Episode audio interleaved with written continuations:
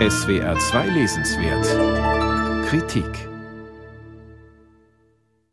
Die Dialektik der Aufklärung erschien 1948 in kleiner Auflage in einem niederländischen Exilverlag. Das Buch wurde zur Legende, bevor es 1969 zu einer dann weit verbreiteten Neuausgabe kam.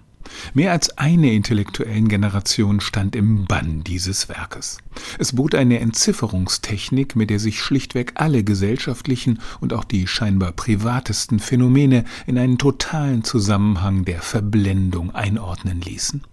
Es gibt kein richtiges Leben im Falschen, wie die berühmte Formel Adornos lautet.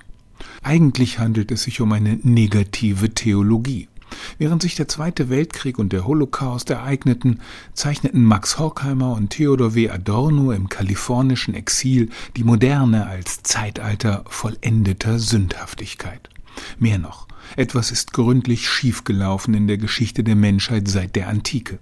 Vernunft und Aufklärung sind gescheitert in ihren Versprechungen, umgeschlagen in Mythos. Wer sich dieses Werk erarbeitet hatte, der wusste jedenfalls Bescheid und konnte den Kopf oben behalten im falschen Leben. Michael Mittelmeier hat nun ein fabelhaftes Buch über die Dialektik der Aufklärung geschrieben, ohne selbst deren dunkler Magie zu verfallen. Vielmehr will er verstehen und vermitteln, woraus der Zauber zusammengesetzt ist und auch worin seine Tricks bestehen.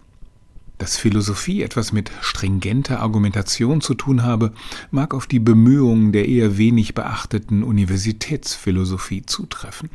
Die großen, wirkungsmächtigen Denker haben dagegen Theorien wie Kunstwerke errichtet, deren Faszination nicht in akademisch sauberen Argumentationsketten besteht. Mittelmeier beschreibt, wie Horkheimer und Adorno sich in ihren Schriften geradezu um die Liquidation des akademischen Elements bemühten. Die prägnante Formel, die aufs Ganze geht, war wichtiger als akkurate Definitionsarbeit. Jeder Satz sollte gleich weit vom Zentrum entfernt sein.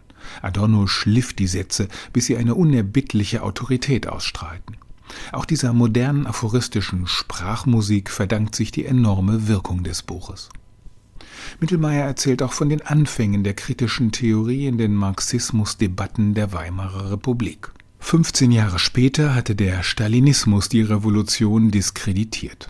Im amerikanischen Exil war deshalb vor allem Horkheimer daran gelegen, die marxistischen Hintergründe durch Änderungen der Terminologie zu verschleiern, auch um die Unterstützung für Forschungsprojekte zu sichern. Offiziell erklärte man, damit einen Beitrag zum Schutz der Demokratie vor faschistischen Tendenzen zu leisten. Auf einer tieferen theoretischen Ebene aber, so Mittelmeier, wurden Faschismus und amerikanische Demokratie fast deckungsgleich, wie in der Dialektik der Aufklärung vor allem das Kapitel über die Kulturindustrie zeigt.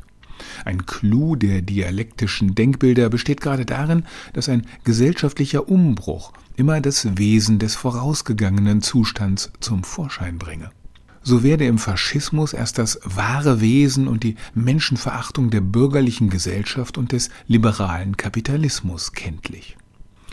Während der herkömmliche Marxismus dem Kapitalismus in der Ausbeutung der Natur gefolgt ist oder sogar noch skrupelloser agiert hat, geht es Horkheimer Adorno aber gerade darum, die Natur aus dem Zugriff der instrumentellen Vernunft zu befreien.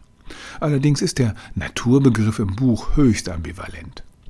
Martin Mittelmeier erzählt auch die vielfältigen Geschichten und Anekdoten, die mit der Entstehung des Werkes verbunden sind.